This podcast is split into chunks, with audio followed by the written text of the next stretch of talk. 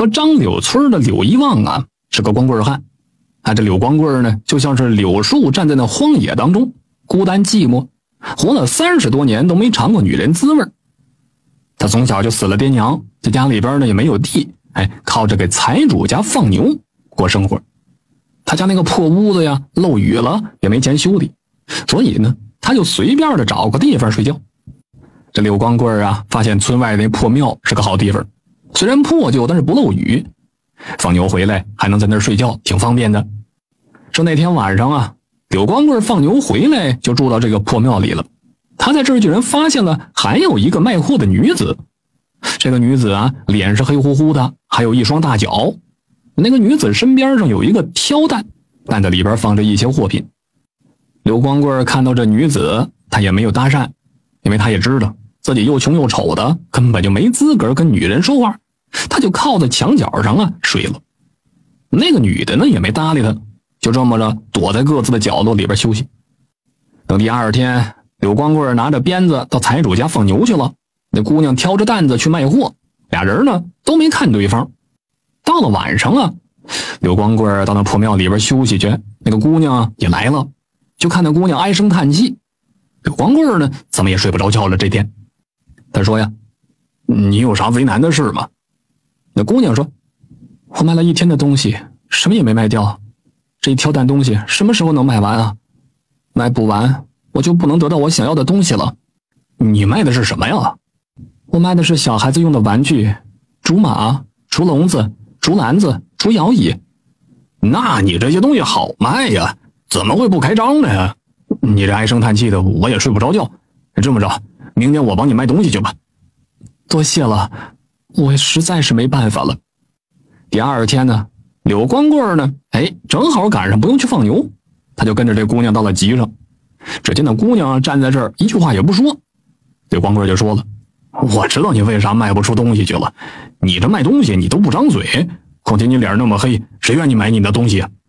柳光棍的嘴啊挺会说的，他拿那小孩的物件，一边张罗着，一边拿着那些竹马、竹笼子戏耍着。没一会儿的功夫，这东西就卖完了。姑娘和柳光棍一起回了破庙，姑娘高兴啊，她说：“谢谢你，我再卖五次这样的东西，就能完成我的心愿了。”这天晚上，她睡了个安稳觉。第二天，柳光棍放牛去了。他发现姑娘的筐里边啊，东西装的满满的。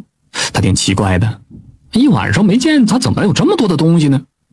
等到了晚上，那姑娘又是唉声叹气的。刘光棍说：“又没卖出去东西啊？”“嗯，我就是张不开嘴吆喝。”在这之后啊，只要柳光棍有空了，他就陪着姑娘去卖货。终于卖出了五担子的东西。姑娘用卖货的钱去镇上买了灯油。柳光棍说。你买这么多灯油干什么呀？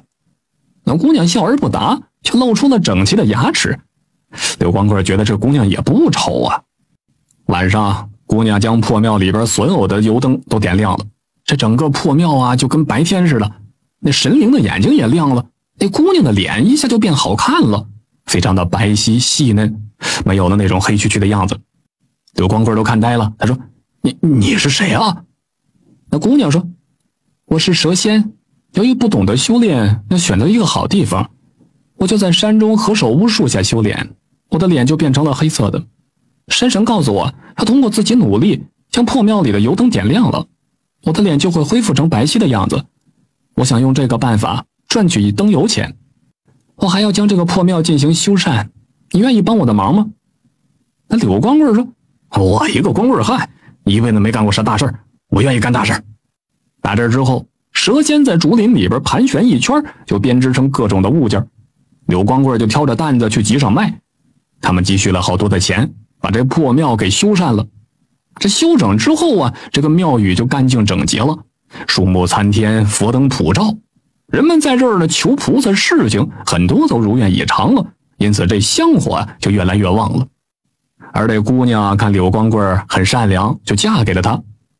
自此。两人一心侍奉佛祖，过着快乐的神仙生活。感谢您的收听。